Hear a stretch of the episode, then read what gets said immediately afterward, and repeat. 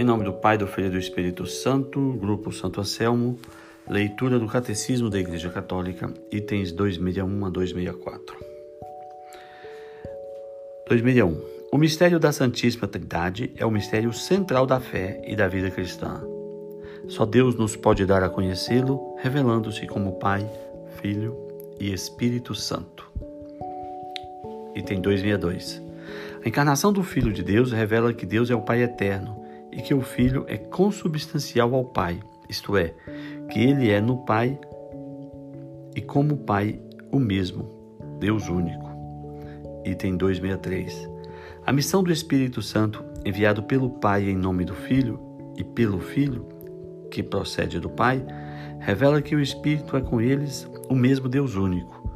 Com o Pai e o Filho é adorado e glorificado.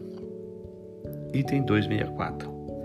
O Espírito Santo procede do Pai como fonte primeira, e pela doação eterna deste ao Filho, procede do Pai e do Filho em comunhão.